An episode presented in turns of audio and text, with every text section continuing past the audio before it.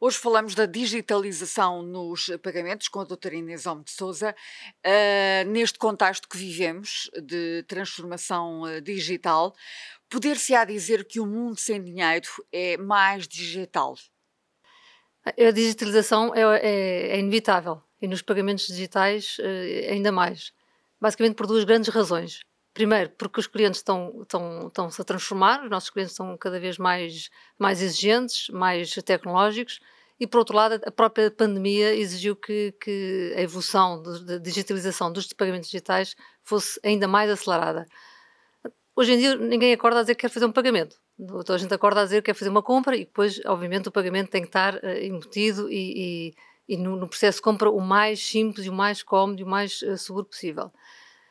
Uh, de acordo com a última informação que nós temos do Banco de Portugal, 60% ainda das operações em Portugal ainda são feitas por dinheiro. Portanto, a digitalização dos pagamentos digitais vai acontecer, tem vindo a ser acelerada, mas eh, infelizmente ainda tem, está a fazer o seu próprio caminho. Qual é o objetivo? Qual seria o objetivo ideal? O objetivo ideal é que esta 60% ainda é uma, uma, uma porcentagem muito grande de, de, de pagamento em dinheiro. Posso lhe dar alguns valores que têm tem estado a mostrar de facto que a evolução tem sido bastante mais rápida do que, e mais uma vez, até por fruto da, da pandemia.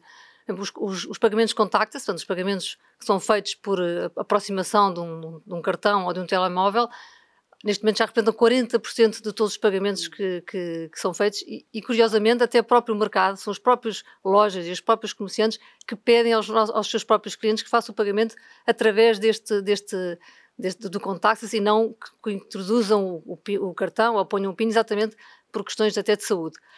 Outra, outro grande indicador, por exemplo, as compras online. As compras online duplicaram, tivemos a ver isto ainda ontem, em abril, duplicaram face ao, ao ano anterior, ou seja, cada vez mais os clientes compram online e, inclusive, nos próprios comerciantes e nas lojas portuguesas, mais que duplicaram eh, estas compras. Portanto, é o próprio comportamento dos clientes que tem vindo a acelerar esta redução do dinheiro nas compras e a digitalização de tudo o que tenha pagamentos digitais. As transferências imediatas também têm crescido mais de 45%, portanto, todos os pagamentos que não, não através do dinheiro têm sofrido uma, um crescimento muito, muito grande neste último ano, com, com, com taxas nunca antes vistas em termos de, de, de aceitação dos próprios clientes e é curioso é que não são só os clientes particulares a quererem fazer este, a utilizar este meio, mas também os, as próprias lojas e os próprios comerciantes e os próprios nossos clientes de, de retalho que incentivam os seus clientes a utilizarem um meio de pagamento que não o dinheiro. Portanto, Portanto, não tem dúvida nenhuma que. É uma inevitabilidade. É uma inevitabilidade e tem vindo a acelerar muito mais do que esperava, e felizmente, porque quanto mais digital os clientes forem, uh, melhor.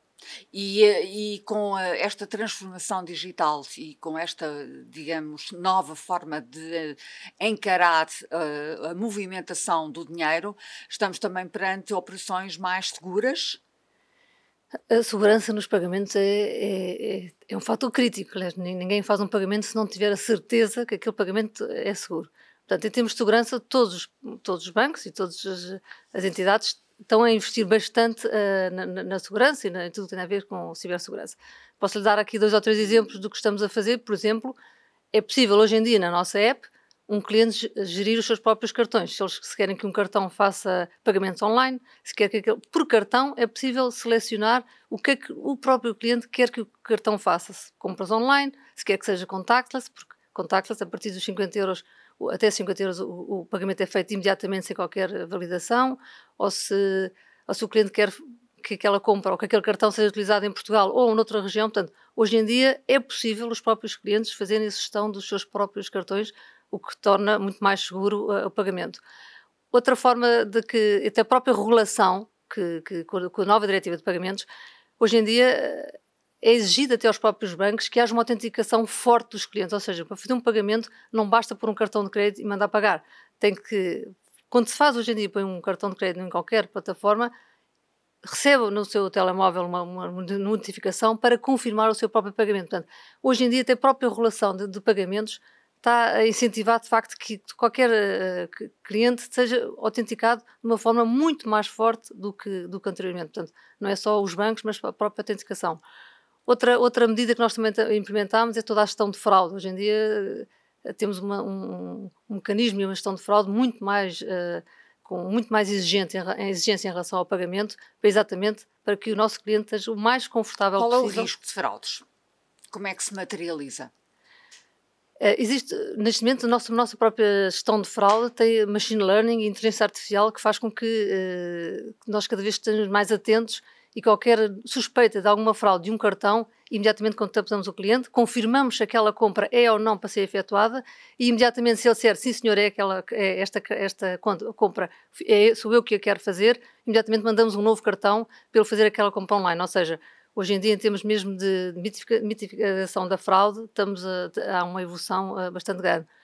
E outra coisa também bastante importante é, é o que nós chamamos uma, um, um palavrão aqui na área de pagamentos, que é tokenização, ou seja, hoje em dia nós não, exatamente para não haver fraude dos cartões, quando um cliente faz, introduz um cartão numa plataforma, quando chega a informação ao banco para confirmar aquele cartão, nós não mandamos a confirmação daquele número de cartão, mas criamos um novo cartão, um novo número para aquela plataforma. Para quê?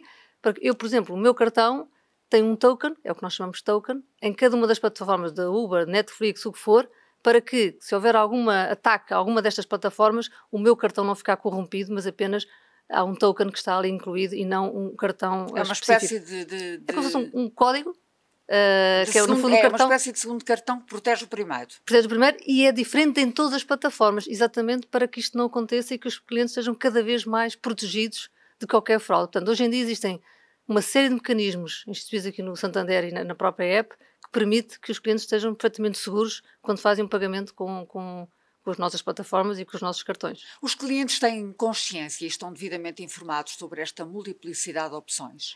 Nós estamos a, a, continuamente a, a, contactar os clientes, a informá-los tudo o que eles devem e não devem fazer, as funcionalidades novas que nós temos na nossa app, inclusive os próprios possíveis ataques de, de, de, de phishing, o que é que eles devem fazer, o que é que eles não devem fazer.